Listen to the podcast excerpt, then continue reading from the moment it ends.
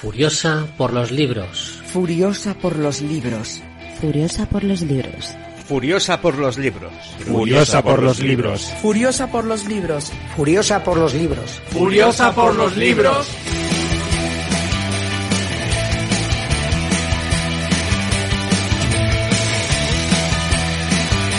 Sed testigos. Sed testigos. Sed testigos. Sed testigos. Sed testigos. Sed testigos.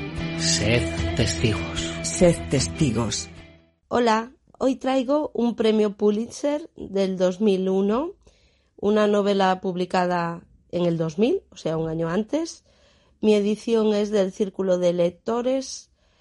El libro se titula Las asombrosas aventuras de Cavalier y Clay, de Michael Chabon. La compré hace unos meses en una tienda de segunda mano. Aunque a mí el mundo del cómic no me va, yo solo leí eh, tres cómics en mi vida gracias al club de lectura que fueron los tres cómics que me leí fueron V de Vendetta, Batman Año 1 y Mouse. No está mal, ¿no? Son tres grandes cómics así de los conocidos. Bueno, Michael Chabon, el autor eh, estadounidense de Washington DC, creció en Columbia, estudió escritura creativa y esta fue mi primera incursión con este escritor. Yo no había leído nada de él y muy buena la experiencia. A pesar de que muchas celebridades de las que aquí cita, Peña de esta del cómic, de los que habla en el libro, pues yo no tengo ni idea de quiénes son pero aún así muy disfrutable, me encantó, me pareció fascinante, te atrapa y, y, muy bien, muy contenta con la experiencia, por eso lo traigo. ¿Qué fue lo que me gustó? Bueno, primero tiene dos buenos protagonistas que son muy diferentes entre sí, muy cómplices, se complementan muy bien, ellos son primos, se llaman Joseph Cavalier y Sammy Clayman, a Joseph le llaman Joe, ellos van a estar condenados a entenderse y luego ya explicaré por qué están condenados a entenderse. Ellos se llevan muy bien, son, son muy, muy buenos amigos.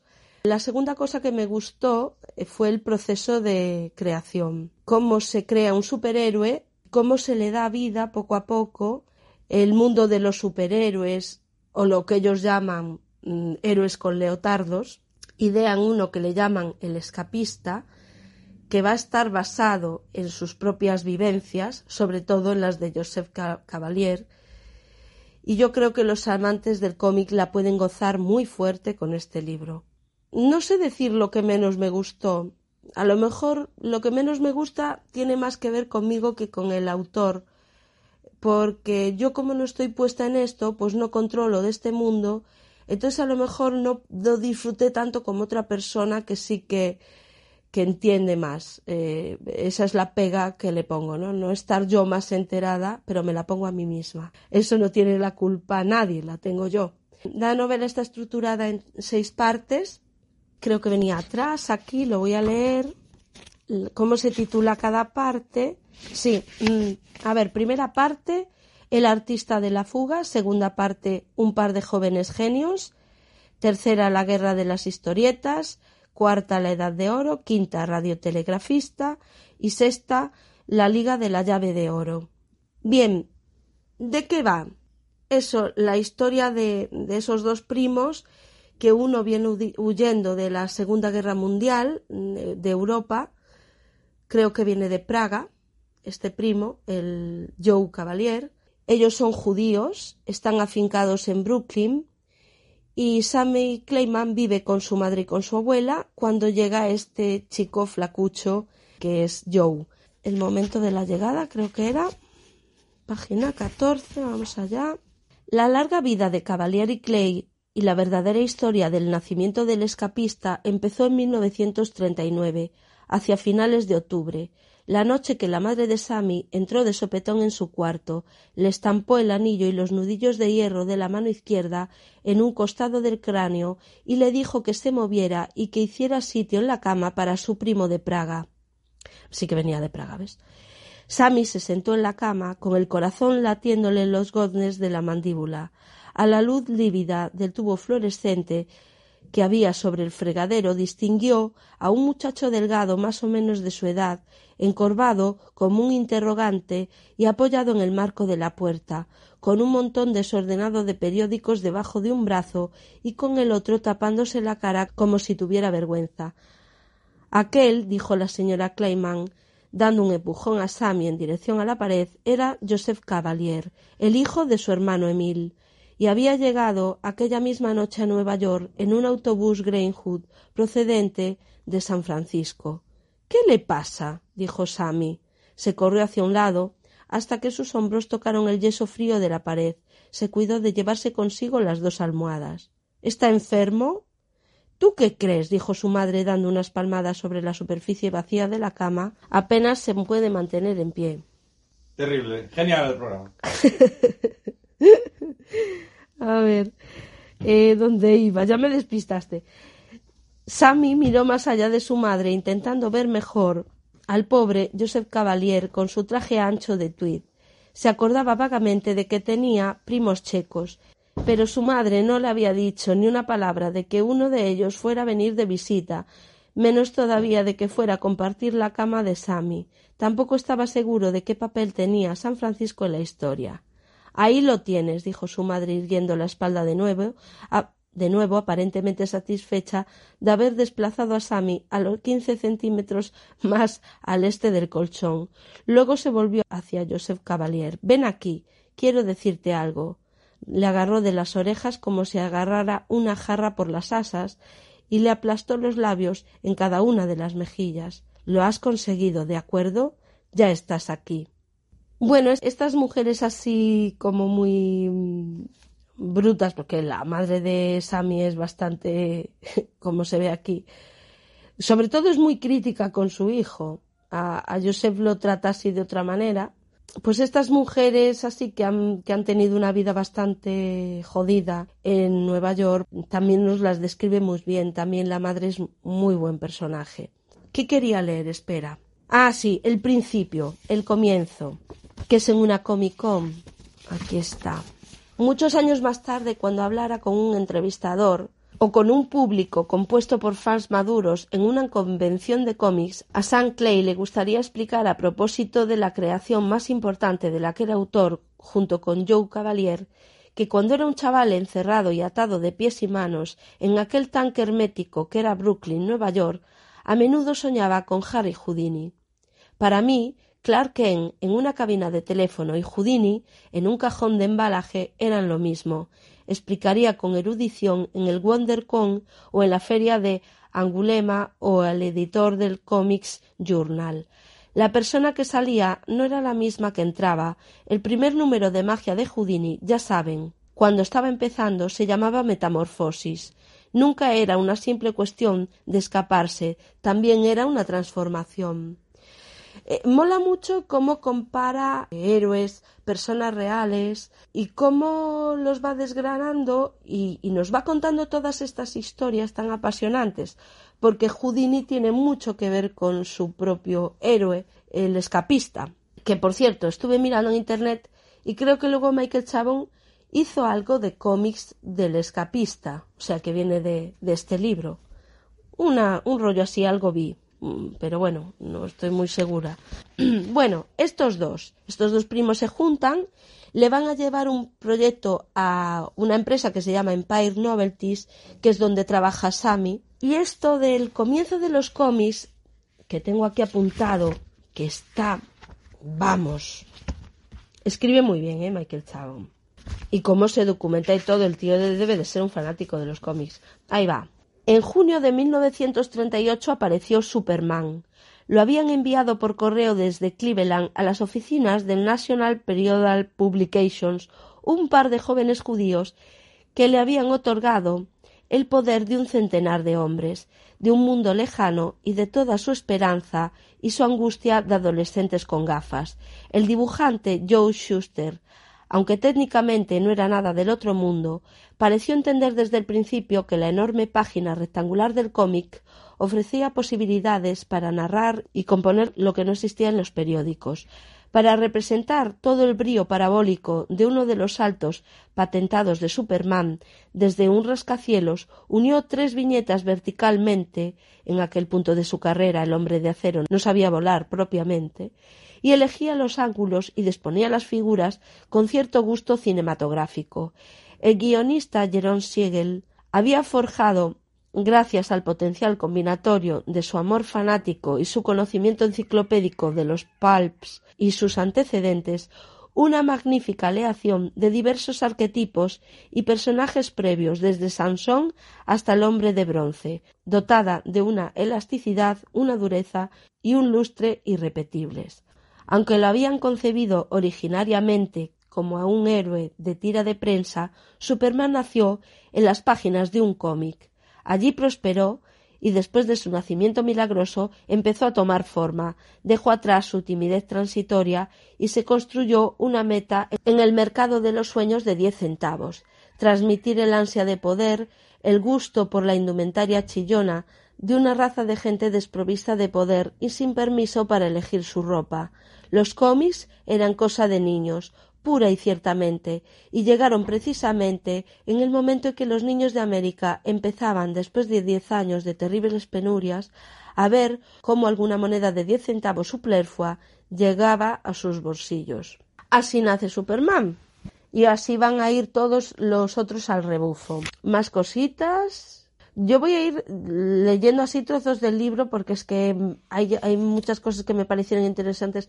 Que conste que no voy a contar el final ni voy a hacer demasiados spoilers. Voy a intentar contenerme.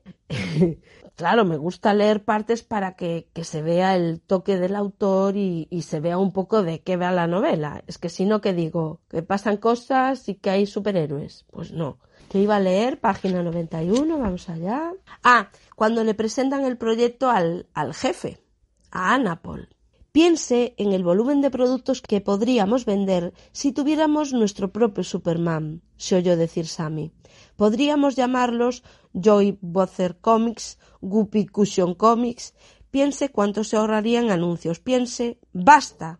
Dijo Ana Paul. Dejó de caminar y pulsó el interfono del teléfono. Su expresión facial se había alterado y había adoptado una mueca tensa y vagamente aprensiva que Sammy podía relacionar después de un año como empleado con el presentimiento cauteloso de dinero. Su voz en un susurro ronco. Ponme con Jack. Mavis, que debe de ser la secretaria, pasa la llamada las oficinas. Bueno, Jack viene siendo el cuñado de este Anapol, que llevan los dos el. se llama Jack Askenazi. Entonces se pone al teléfono y efectivamente todos los editores de Nueva York están buscando su propia estrella con capa y botas. Es lo que pone aquí exactamente. Podemos conseguirle uno, jefe. Podemos darle un nuevo Superman para el lunes por la mañana, pero entre usted y yo, le aconsejo que se quede una tajada de esto para usted. Anapol se rió. Eso es lo que tú harías, ¿no? Lo tendré en cuenta. Luego le pregunta, papá, papá, es que no me quiero enrollar mucho. A ver, y le pregunta si ese, el que está allí sentado, que es Joe, si es su dibujante. Y, y Sammy contesta, los dos, quiero decir, los dos dibujamos. Joe levantó la mirada de su trabajo sobresaltado, no quería poner en peligro su propio despliegue de confianza. Sammy evitó mirar de cerca lo que Joe había hecho. Al menos parecía que había llenado toda la página. ¿Puedo? dijo Ana Paul señalando. Sammy intentó coger el cuaderno y sorprendido se encontró con que Joe no lo soltaba. Durante un instante temió que su primo hubiera hecho algo tan abominable que ahora no se atrevía a enseñarlo. Luego vislumbró en la esquina superior izquierda el dibujo de Joe, donde una luna hinchada asomaba detrás de una torre retorcida y un murciélago revoloteaba delante de la misma. Comprendió que lo que pasaba era simplemente que su primo no lo soltaba. Necesito un poco más de tiempo, dijo Joe. ¡Caramba! Cuando vio a Napol el dibujo flipa, porque de los dos, Joe va a ser el ilustrador. Va a ser el que tiene más talento dibujando.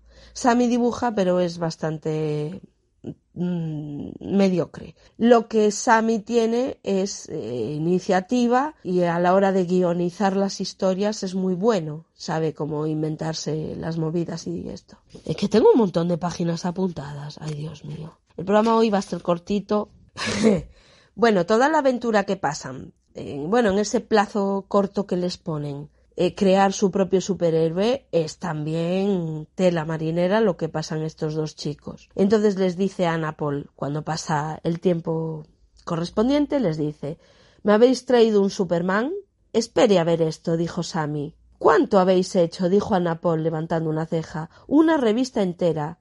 Jefe, permítame que le enseñe puso voz grave, hizo una floritura con las manos, el primer número del título estrella de Empire Comics. ¿Empire Comics? Sí, eso es lo que he pensado. ¿No Racy Comics?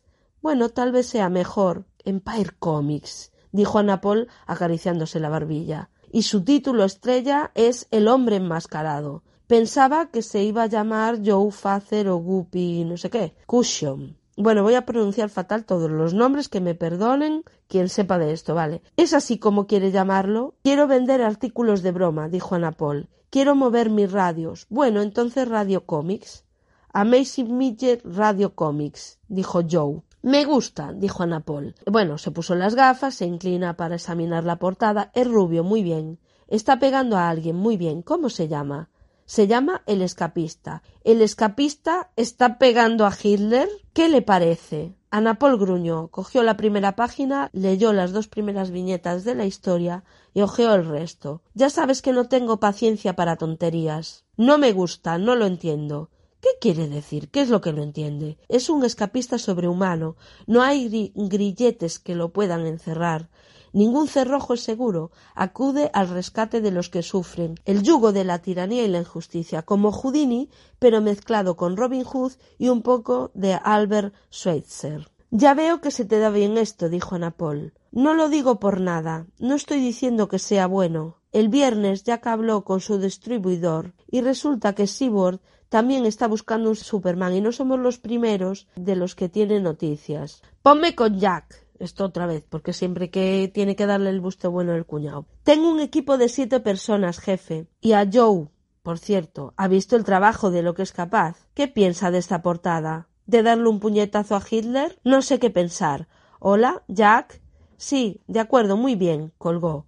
No veo a Superman mezclado en política, y eso que no me importaría ver a Hitler recibiendo una buena zurra. Mm, aquí todos son judíos, pero digamos que ninguno, como que los grandes, estos empresarios, no se quieren mojar, aunque sea tan abiertamente eh, antinazi. Y Joe está teniendo su cruzada particular contra Hitler, porque Joe vino de Praga, su familia le pagó un pasaje y ellos se quedaron allá y él después se los va a querer traer a América y claro, utiliza a este superhéroe como venganza, ¿no? De todo lo que está pasando en Europa. Y como este dice que a lo mejor eh, si tiran tanto por la política no le interesa, es cuando Joe se levanta y dice, bueno, pues entonces esto no tiene sentido. Al final consiguen llegar a un acuerdo con Anna Paul para hacerlo a la manera de Joe.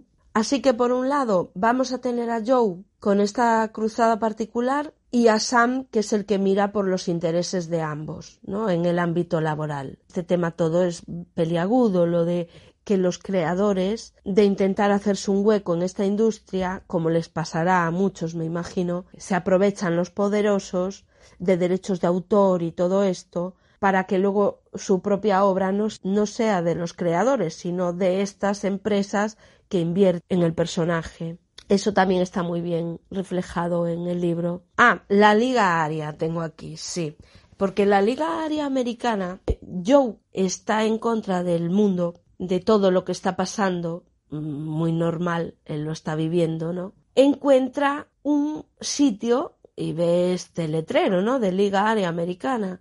Y entonces él entra, porque no lo dije, Joe tuvo un, maestro, un mago, muy basado así todo en Houdini, y le enseñó pues a abrir cerrojos, a abrir candados, a abrirse unas esposas y todo, y hacer trucos de magia. Todo esto lo van a trasladar al escapista, pero Joe en sí mismo también es capaz de abrir cerraduras y de abrir cosas que luego vamos a ver a lo largo de la novela que le vale de mucho esta habilidad. Él entra en esta oficina que está como medio abandonada, pero él ve allí un nombre del tipo que fundó esa liga área americana y él digamos que le deja un mensajito y firma como el escapista.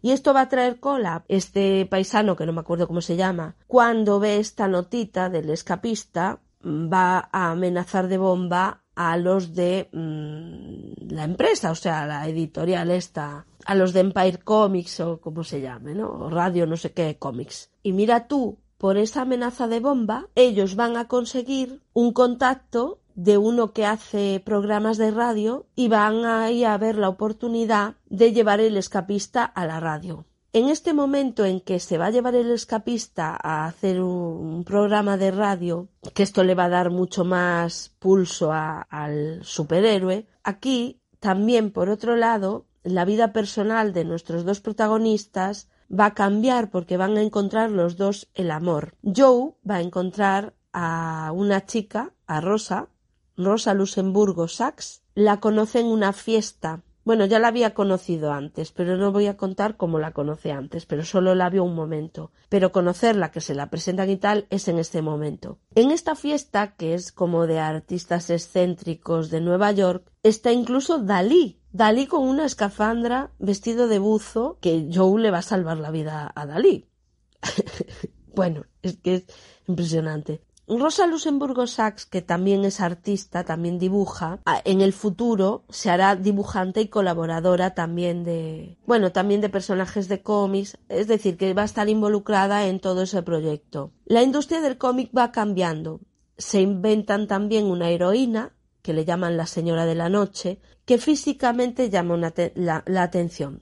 Es decir, el mundo del cómic empieza a evolucionar. Le ponen unas tetazas y empieza a aparecer el cómic así pseudoerótico. ¿Iba a leer esto? El sexo se añadía de forma natural al concepto de los héroes con disfraz, y aparte de unos pocos intentos tímidos por parte de otras empresas, la hechicera Zoom, la mujer de rojo, continuaba por hacerse. Sammy ya estaba jugando con ideas para una mujer gato, mujer pájaro, una amazona mitológica, ideas que no tardarían en aparecer en otras partes, y una boxeadora llamada Kid Vision, cuando Joe propuso su tributo secreto a la chica del Greenwood Villas. La chica del Greenwood Villas es Rosa, y a Rosa, el personaje de esta polilla nocturna, mujer polilla, señora de la noche, está basado en, en Rosa, que es su amor. La idea de la mujer polilla también resultaba, en cierto modo, natural. La Nacional tenía otro éxito enorme en todo el país con Detective Comics, y el atractivo de un personaje nocturno que derivara su poder de la luz de la luna resultaba evidente. No sé, dijo Anapol. Me pone un poco nervioso. Bueno, a este le pone todo nervioso, ¿eh? Tiene unos pechos muy grandes, chicos. Ya lo sabemos, señor Anapol. Pero la polilla, no sé, no es un insecto muy popular. ¿Por qué no puede ser una mariposa? Seguro que se podrían sacar unos cuantos nombres buenos mota, mota roja, mm, mal azul, ala clarita. No puede ser una mariposa, dijo Sammy. Es la señora de la noche. Eso es otro problema. No podemos poner de la noche. Ya recibo cincuenta cartas por semana de curas y pastores y de un rabino de Senectady. Polilla Luna, Polilla Luna. Anapol se dirigió a Sammy. Trato hecho entonces. Llamad a Pantalone, a los Klosky, a quien sea que necesitéis para llenar la revista. ¿Qué demonios? Haced una entera de chatis. Tócate los cojones. Tal vez podamos titularla Muñecas. Hombre, ya. ¿Qué os parece, muñecas? Eso es nuevo, ¿no? Yo nunca he oído nada parecido. No, hombre, ni falta que hace. Que nos copien los demás para variar. Sí, bien, trae a los chavales. Quiero algo para el lunes. Solamente una cosa, señora Napol. Oh, oh, aquí viene. Queremos entrar en el programa de radio del escapista. Eso en primer lugar. En primer lugar. En segundo, usted acepta que este personaje, Polilla Luna, es mitad nuestro, 50% para Empire Comics y 50% para Cavalieri Clay. Para nosotros la mitad de la comercialización de sus productos y la mitad del programa de radio si llega a ver. En otro caso, nos la llevamos a ella y nuestros servicios a otra parte. Siempre tienen que estar así. Cada vez que hacen una nueva creación tienen que estar tanteando porque si no es que el Anapol se lo lleva todo. Pongo aquí monopolio, sí, porque los poderosos. Y voy a leer una carta, una carta muy jugosa, que es una demanda a la empresa de este Anapol. Queridos señores Askenazi y Anapol. Askenazi es Jack, que es el cuñado de Anapol. Les escribimos esta carta de parte de National Periodical Publication S.A., conocida como National, es el propietario exclusivo de todos los derechos de autor, registros de marca y restos de derechos de propiedad intelectual relativo a la revista de cómics Action Comics y Superman, y del personaje de Superman que aparece en ellas. National ha descubierto recientemente su revista Radio Comics, en donde aparece el personaje ficticio El Escapista. Este personaje constituye un intento descarado de copiar la obra protegida de nuestro cliente, es decir, las diversas series donde se narran las aventuras del personaje de ficción conocido como Superman, que nuestro cliente lleva publicando desde junio del 38. Como tal personaje constituye una violación flagrante de los derechos de autor, registros de marca y derechos ordinarios de nuestro cliente. Exigimos que detengan de inmediato cualquier publicación de su revista de cómics radio y que todos los ejemplares existentes de dicho cómic sean destruidos con una carta que dé fe de dicha destrucción firmada por un directivo de la empresa de ustedes. Si no detienen de inmediato esta publicación o no envían la mencionada verificación en un plazo de cinco días a partir del presente, National Periodical Publication S.A. emprenderá las medidas legales y equivalentes, incluyendo exigir la prohibición de Radio Comics a partir de este momento. Esta carta se escribe sin renuncia a ninguno de los derechos o medidas de nuestro cliente, ya sean legales o equivalentes, todos los cuales quedan reservados expresamente. Menudos pomposos estos, bueno. Que los de Superman quieren joder a los de Radio Comics. Bueno, eh, dicen que el escapista que se basa en Superman. Eso no es del todo así. Lo que pasa es que como dice Sammy, voy a hacer perjurio, voy a negar que me hayan dicho que crease un héroe como Superman y anteriormente ya había leído, creo que ya lo leí, que a le dice expresamente de crear su propio superhéroe, o sea, su, propio Superman. Lo dice así, aunque el superhéroe no se parezca en nada a Superman, nada que ver. ¿Qué más? El amor de Sam, porque ya comenté el amor de Joe, que era Rosa, pues ahora vamos con el amor de Sam. Bacon agarró a Sammy del hombro con suavidad y lo rodeó con el brazo conduciéndolo al final del vestíbulo junto a una salida de incendios. Bajó la voz hasta convertirla en un susurro conspiratorio. Sammy, te voy a confesar algo. Estoy metido en un lío gravísimo. No soy actor. En la universidad estudié ingeniería civil. Hace dos meses estaba fregando la cubierta de un carguero. De acuerdo. Tengo una voz ideal para la radio. Pero eso no basta, y lo sé. En esta profesión no se puede salir adelante solamente con la capacidad natural. Es mi primer gran papel. Quiero hacerlo muy, muy bien. Si pudieras darme algunas, ya sabes. ¿Ideas? Exacto. le dio una palmada en el pecho a Sammy con la mano derecha. Eso es. Confiaba en que pudiéramos sentarnos y yo pudiera invitarte a una copa y tú pudieras hablarme un poco del escapista. Con Tom Mayflower no tengo ningún problema. No, parece que se te da bastante bien. Bueno, señor Clay, es que yo soy Tom Mayflower y eso lo explica todo, pero el escapista caramba. No sé, parece. parece que se toma todo demasiado en serio. Bueno, señor Bacon, tiene que luchar contra problemas muy serios. Sentía que tenía que alegrarse por aquella oportunidad que Bacon le ofrecía de obtener cierta influencia, por pequeña que fuera, sobre la dirección del programa de radio, y sin embargo descubrió que Tracy Bacon le daba más miedo que antes. Sammy venía de un país de oradores enérgicos, intensos, a los que no se podía interrumpir, y estaba acostumbrado a que lo arengaran, pero nunca había sentido que lo apelaran de una forma tan directa, no solamente a los oídos, sino también a los ojos. Nadie, con el aspecto de Tracy Bacon que él recordara, le había dirigido nunca la palabra. El mediocampista de fútbol americano rubio con bombachos y trofeo de liga en la mano, barriendo con el brazo todo lo que se le ponía por delante, no era un tipo que abundara mucho por Bron Bronzeville, joder para los nombres, Flatbush, ni por la escuela de artes manuales. Sammy se había encontrado con uno o dos de aquellos bueyes cultivados de piel rosada me encanta. Bueyes cultivados de piel rosada. Con sus cardigans, sus peinados universitarios, durante sus breves incursiones en el mundo de Rosa Sachs, pero ciertamente ninguno de ellos le había hablado, ni siquiera ninguno había dado muestras de reparar en su presencia. El mundo actual tiene problemas muy serios. Dios estaba hablando como un director de escuela. Tenía que callarse. No puedo, de verdad, dijo y miró el reloj. Ya eran casi las cinco y diez. Voy a llegar tarde a una cena. A las cinco, un viernes por la noche, Bacon encendió su sonrisa de cincuenta amperios. Suena a farol. No te lo puedes ni imaginar, dijo Sammy. Ya conocemos Tracy Bacon, que va a ser el gran amor de Sammy, este eh, hombre que llama la atención, guapísimo, que le está pidiendo consejo para el escapista porque él va a ser el escapista. Cuando habla aquí de Tom Mayflower es como la como Clark y Superman, pues Tom Mayflower es Clark Kent y el escapista es Superman. A Sammy le cuesta reconocer que es gay, que se siente atraído por los hombres, y la madre le tira alguna porque esto una madre lo sabe y él lo quiere como negar, después pasan una serie de cosas. Es que estamos en una época mm, complicada para, para la homosexualidad. La tragedia llega, la tragedia llega, no voy a decir de qué manera, pero bueno, ya te lo puedes imaginar.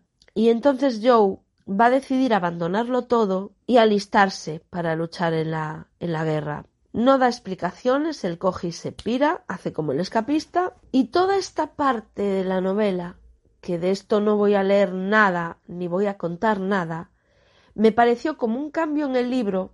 Aquí el libro hace un, vuelco. Eh, aquí vemos la historia de Joe en la guerra y todo lo que le pasa, todo lo que va a venir después, porque aunque acabe la guerra Joe no aparece, el resto va a continuar la vida sin él, es decir, van a seguir con su empresa, con el tema de los cómics, como buenamente pueden.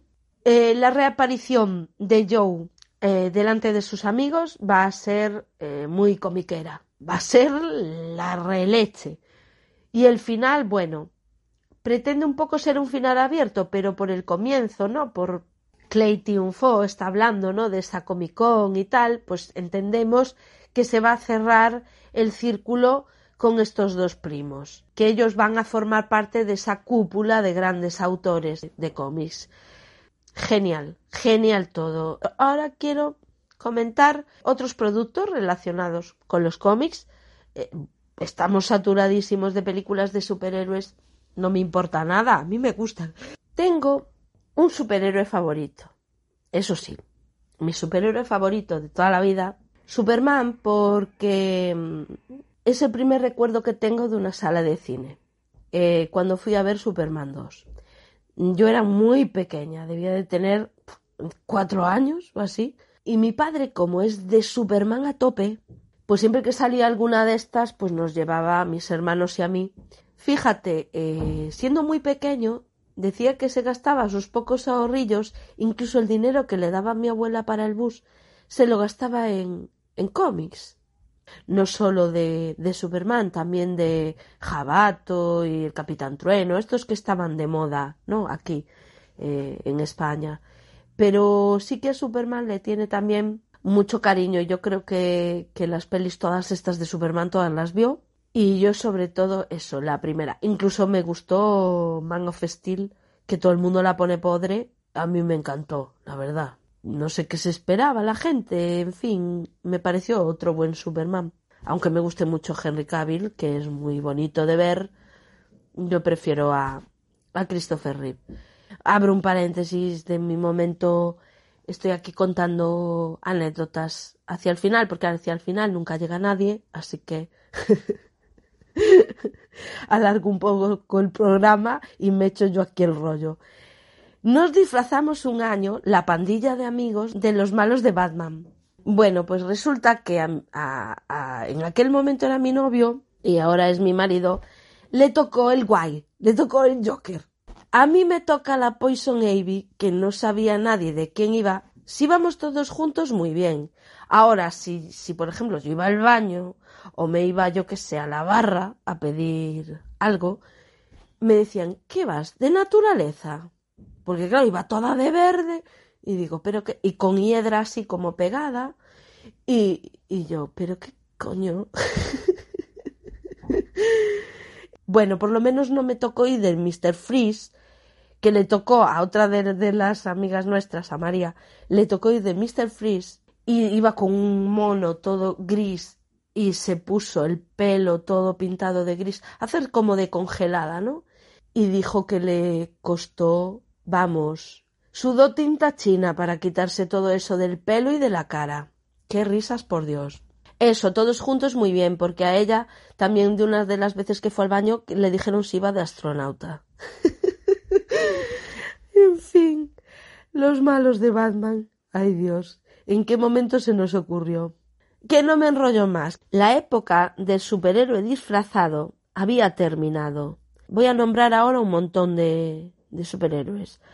The Angel, The Arrow, The Comet, y The Finn, Snowman, Sandman, Hydroman, el Capitán Hogerius, el Capitán Flag, el Capitán Freedom, el Capitán Midnight, el Capitán Venture, el Mayor Victory, The Flame, The Flash y The Ray, The Monitor, The Guardian, The Shield y The Defender, Linterna Verde, The Red Bee, The Crimson Avenger, The Black Hat y The White Streak, Catman y The Kitten, Bullet, Bulletman y The Bullet Girl, Howman y Howgirl, The Star Spangled Kid y Stripper She, Doctor Midnight, Mr. Terrific, El Ametrallador, Mr. Scarlet y Miss Victory, Dolman, The Atom y Mini Midget. Todos habían caído bajo las cuchillas giratorias de la trilladora de los gustos cambiantes, unos lectores cada vez mayores,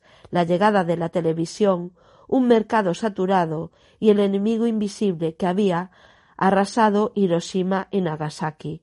De los grandes héroes de los años cuarenta, solamente los incrementables de la National, Superman, Batman y Wonder Woman y unos pocos de sus cohortes continuaban luchando con regularidad o con cierto peso comercial, e incluso ellos habían tenido que sufrir la humillación de ver sus ventas de los años de guerra recortados a más de la mitad, de estar de segundones en títulos donde antes habían sido cabezas de cartel, o de que en una serie de guionistas cada vez más desesperados les impusieran diversos accesorios y cacharros para llamar la atención, desde quince sabores y colores distintos de kryptonita hasta batiperros, matimonos y un pequeño incordio con orejas de duende y poderes mágicos conocido como el batichiquitín. Bueno, por favor, si alguien llegó hasta aquí que me diga si el batichiquitín es cierto. Hasta la próxima. Furiosa por los libros. Furiosa por los libros. Furiosa por los libros. Furiosa por los libros. Furiosa por los libros. Furiosa por los libros. Furiosa por los libros. Furiosa por los libros.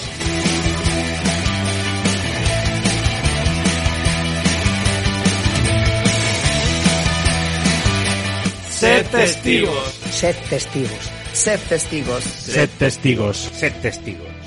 Sed testigos. Sed testigos. Sed testigos.